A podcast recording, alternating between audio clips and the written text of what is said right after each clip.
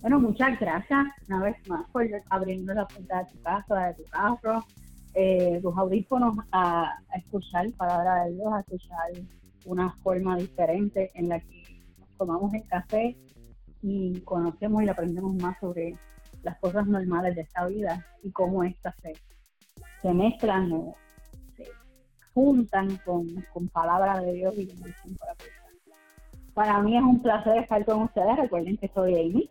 Y yo soy Jap. Y esto es un café con nosotros. Amy, me estoy comiendo un mantecado riquísimo que compré de camino para acá. Ajá, un helado. ¿Cómo va a ser? Cuéntame. Ay, sí, Amy, hacía tanto tiempo que no me comía mi mantecado favorito de coco. Ay, Dios mío. Pero nada, no sé que no puedo mezclar eso con café. ¿Qué, qué te estás tomando hoy? pues mira, hoy eh, estoy tomándome un tecito, no nada de café con para mí hoy. oh, eso es un poco raro. Sí, sí, es que no sé, estoy estoy en la de té. Ok, ok, qué bueno. Amy, cambiando un poco el tema, eh, ¿qué es una inyección para ti? Bueno, para mí una inyección me acuerda a lo, a lo que le ponen a los carros cuando se les rompe la coma. Sí, eso es bueno. Eso es una inyección, es buen significado. Para mí es algo que necesitas en tu cuerpo o, como mencionaste tú ahora mismo, en un objeto como, por ejemplo, las gomas del vehículo. Y es algo que se necesita para que su efecto sea rápido y a lo que se le está inyectando funcione de una manera normal. Oye, esta definición me gustó, está buena. Sí, hecha por mí. eh, yabdel.com. sí, sí. ¿Cuándo fue la última vez que te inyectaron? Eh, así como, como de vacuna y eso, o déjame pensar. Yo creo que yo creo que el año pasado, pero como el 2020 ha sido como de medio pues no estoy segura si fue en el 2018. pero yo creo que fue en el 2019. Este, oh, okay, okay. Por dolor de espalda. Okay. a ti? Bueno, la última vez que me inyectaron fue cuando tuve un accidente de auto. Eh, estuve bien, gracias a Dios, dentro de todo. Pero eh, tú sabes que a veces cuando uno tiene un accidente, por más leve que sea, siempre recomiendan visitar al médico. y fui al médico, eh, me inyectaron unos medicamentos que realmente no tengo ni idea. Eh, las personas que nos escuchan, que son expertas en medicina, tendrán una idea de lo que fue, pero me funcionó bastante bien. Ah, qué interesante. Sabrá Dios si te dieron lo mismo que me dieron a mí para el dolor de espalda. ¿Verdad? ¿Quién sabe? Hmm. Bueno, hay distintos tipos de inyecciones. En este caso yo voy a mencionar dos de los más comunes y son los más que podemos escuchar por ahí, que son la inyección intravenosa. Esta es la que se introduce una aguja a través de la piel eh, hacia una vena y la otra inyección que... No, que, que voy a decir, uy, yo me lo imaginé por alguna razón. sí, a veces da un poquito de miedo. y la otra es la, la inyección intramuscular. Esta sería cuando la aguja penetra en un tejido muscular. Ok, ok. Espera acá, pero, pero, ¿y esto qué tiene que ver? Yo no entiendo. ¿Cómo, cómo es que estamos hablando de inyecciones? Me está dando ya estresito. bueno, este, te voy a contar una historia que leí hace poco y de ahí vamos a ir entendiendo qué tiene que ver una inyección aquí. ¿Está bien? Ah, pues sí, dale, ayúdame. vamos allá. Eh, ¿Recuerda la historia de Eliseo cuando Israel estaba en guerra con Aram? Ah, que qué, esa es una de las historias más cool. Yo, yo recomiendo a todo el mundo que la vea, de verdad que sí. Sí, esta historia se encuentra en Segunda de Reyes capítulo 6, para los que deseen leerla nuevamente. El rey Aram había mandado a capturar a, Eliseo cuando lo encontraron. Eliseo oró a Dios para que el ejército arameo quedara ciego. Dios hirió con ceguera al ejército enemigo, como Eliseo le rogó, a tal punto que el ejército le preguntó a Eliseo que dónde estaba Eliseo.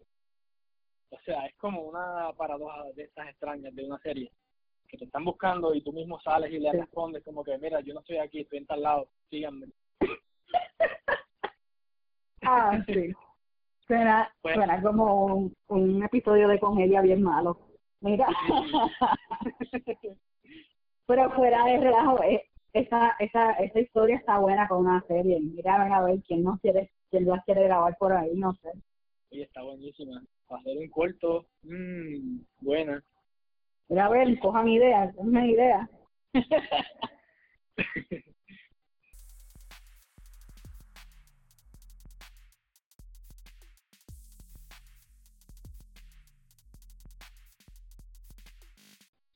esta historia me trae a memoria cuando estaba buscando trabajo al graduarme de, de mi bachillerato.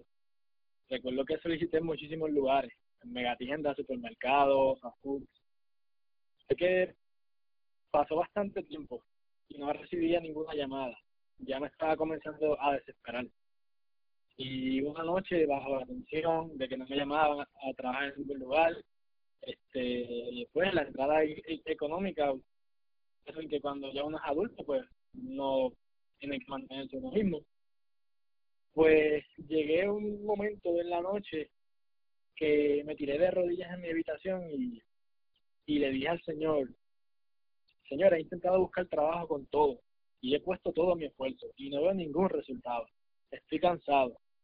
Llévame al lugar que tú quieres que yo esté. Al día siguiente, recuerdo como ahora, eran como las 4 de la tarde, recibo una llamada para una entrevista de trabajo, para un trabajo que no había solicitado. Y el trabajo estaba relacionado con mi profesión, en el área de, en el área de mi profesión que más me gusta. Gracias a Dios todo salió bien en la entrevista, todo surgió bien en el proceso y gracias a Dios obtuve el trabajo. Recuerdo en otra ocasión, cuando mi perro estaba envenenado, casi dejando ya esta vida, era bien tarde en la noche, eran aproximadamente las 12 de la noche. Y en ese momento yo pensé a, qué veterinario o a qué hospital llamo ahora para poder llevar pues, a, mi mascota. Pues, ustedes saben que los que son pet lovers, una mascota es como un hijo para uno. O sea, uno, sinceramente, uno se vuelve loco. Y al verlo tan y tan mal, me dolió tanto que, que no sabía qué hacer, sentía un sentimiento de, valga la redundancia, de impotencia.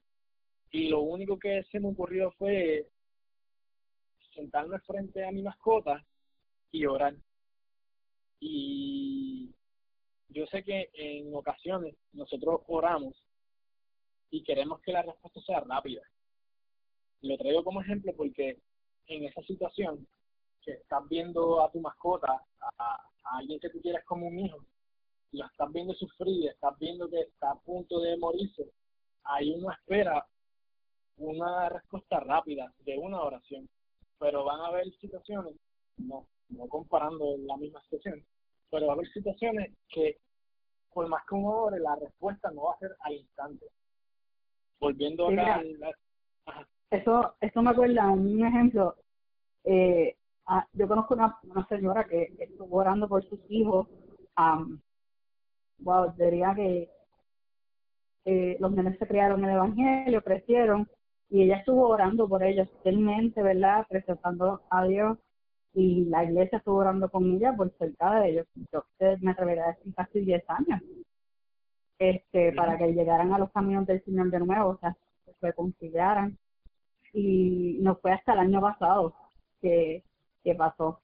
Y, y pues se tardó, estaba orando, no era que Dios no estuviese orando, pero no fue en el instante.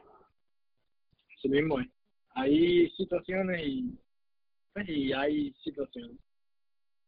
En, en, en este caso, mi, mi mascota, pues, en cuestión de unos minutos, pues, se empezó a mejorar, empezó a respirar normal, empezó a levantarse tranquilo, a caminar, y gracias a Dios comenzó a mejorar y vivió unos cuantos años más.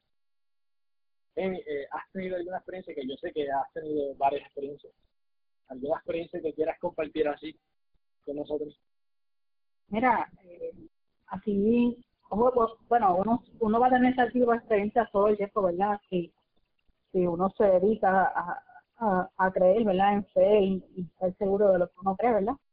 Eh, pero experiencias recientes que me han marcado bien brutal y la gente va a pensar que es una bobería, pero para mí no lo es, quedarme en mismo medio de la pandemia, quedarme sin, sin leche para tomar café, tomo un tipo de leche especial, eh, y que no aparece, que cuando buscamos en todos los sitios cercanos a nosotras eh, para, para pues, la leche de almendra y no la conseguimos en ningún lado, y, cuando decimos esto es que nosotras viajamos casi toda la isla, eh, es algo normal, ustedes saben de dónde yo soy, y no encontrábamos en ningún lugar, y mira que que oramos, mira Señor, yo no puedo tomar tu café, yo no puedo tomar café este con leche regular, que nada, si tú quieres que yo deje de tomar café, vamos a hacerlo y que sea tu voluntad, ¿verdad? Y tú me puedes creer que este fin de semana aparecieron leches de todos lados, me trajeron gente de la iglesia, trajeron amigos y compañeros, o sea, es como que en ese momento yo cobro. Pero, y eh, ¿Ves? Eso suena algo tan... A ver si tú me dirías, eso es tan bobo, por favor, cuando hay gente muriéndose o quizás hay gente enferma. Pero para mí, eh, eso significó que Dios tiene un cuidado especial hasta con los detalles más bobos de mi vida. Y eso a mí me, me animó, ¿me entiendes? Me llenó de fe. Amén. Antes de, de concluir, quiero compartir con, con nuestros oyentes. Eh, antes de de la pandemia en, mi trabajo, lo, el personal de facilidad fue a notificarnos que nos iban a mudar de, oficina. Hace, hace unos meses, antes de que comenzara la pandemia, el personal de facilidad fue a, pues, a, mi oficina a notificarle a los empleados que los iban a, mudar de oficina. ¿Qué pasa? Eh, en el escritorio donde yo estaba ubicado, me gustaba mucho, porque tenía cierto punto de, privacidad. Este, por las mañanitas cuando hacía frío me daba el sol por la ventana y bueno, estaba súper cómodo y me gustaba. Pues cuando el personal de facilidades me da la noticia, pues yo hice una oración bien sencilla. Yo dije, Dios mío, este, no me gustaría cambiarme para otro para otro escritorio. Si fuera el caso de que fuera otra oficina me gustaría quedarme en el mismo lugar donde estoy. Pero este si me asignan otro escritorio conmigo no hay ningún problema. Yo voy a trabajar igual voy a trabajar normal. Pues, qué pasó pasaron varios días yo diría que como un mes o un mes y medio ya que me había olvidado de eso y este, en ese momento entran y nos dicen, los vamos a mudar ahora, y qué sé yo, recogen las cositas, estamos recogiendo las cositas, las cajitas. Cuando vamos al otro, a la otra oficina, pues yo le pregunto al, al muchacho de facilidades, mira, este, ¿a qué escritorio es el que, el que, me, que me van a asignar? Y gracias al Señor me asignan el mismo donde yo estaba. Ah, eh, yo me acuerdo de eso y de verdad es lo mismo, es Dios tomando control de pequeños detalles que es, no sé, es total. Así mismo. En muchos momentos de nuestras vidas necesitamos una inyección de fe como la que acabamos de hablar nosotros ahora. Esa inyección de fe es necesaria para nosotros mismos poder reaccionar y poder seguir adelante. ¿Por qué? Porque no importa si tú llevas tantos años en, la iglesia o, creyendo o siendo seguidor de Jesús, no importa si eh, no visitas a ninguna iglesia, no eres creyente, no importa. Todos, en todo momento, necesitamos una inyección de fe para poder seguir adelante. Debemos de vivir para buscar esas inyecciones de fe.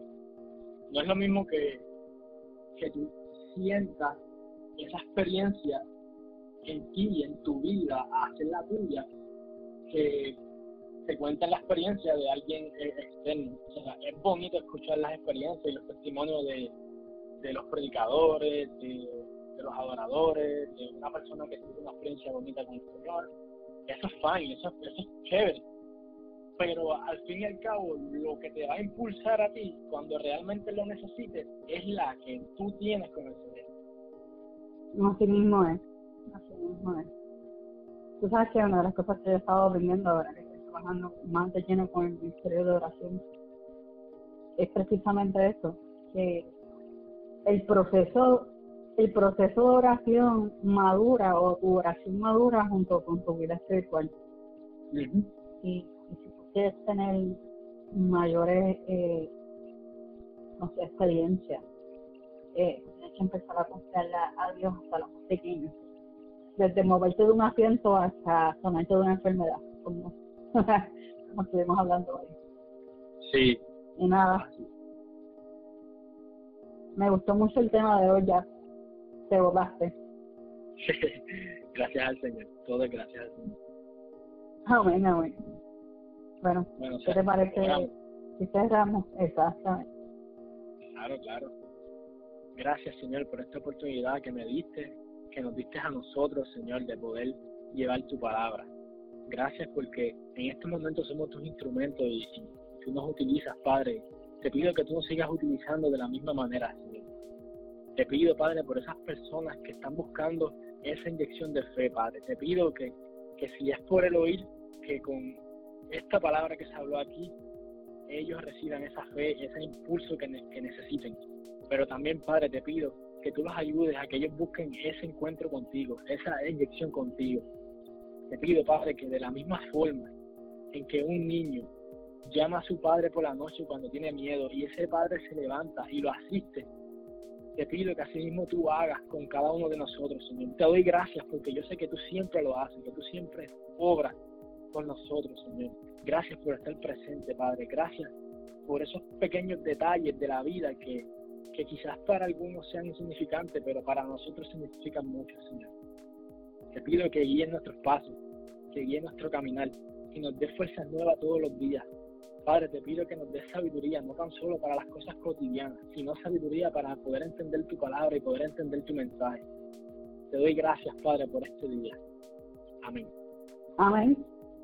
Bueno, hasta aquí el episodio. Recuerden que nos pueden escuchar todos los domingos a las 10 de la mañana. Y no se olviden de seguir nuestras redes sociales. Estamos en Instagram y en Facebook bajo Café con nosotros. Y estamos compartiendo palabra de Dios diariamente. O sea, los cafecitos diarios están buenísimos, no se los pueden perder. Síganos allá y eh, compartan el podcast con alguien. Eh, compartan esta inyección de fe con otra persona. Bueno, Dios te bendiga y hasta la próxima. Hasta la próxima.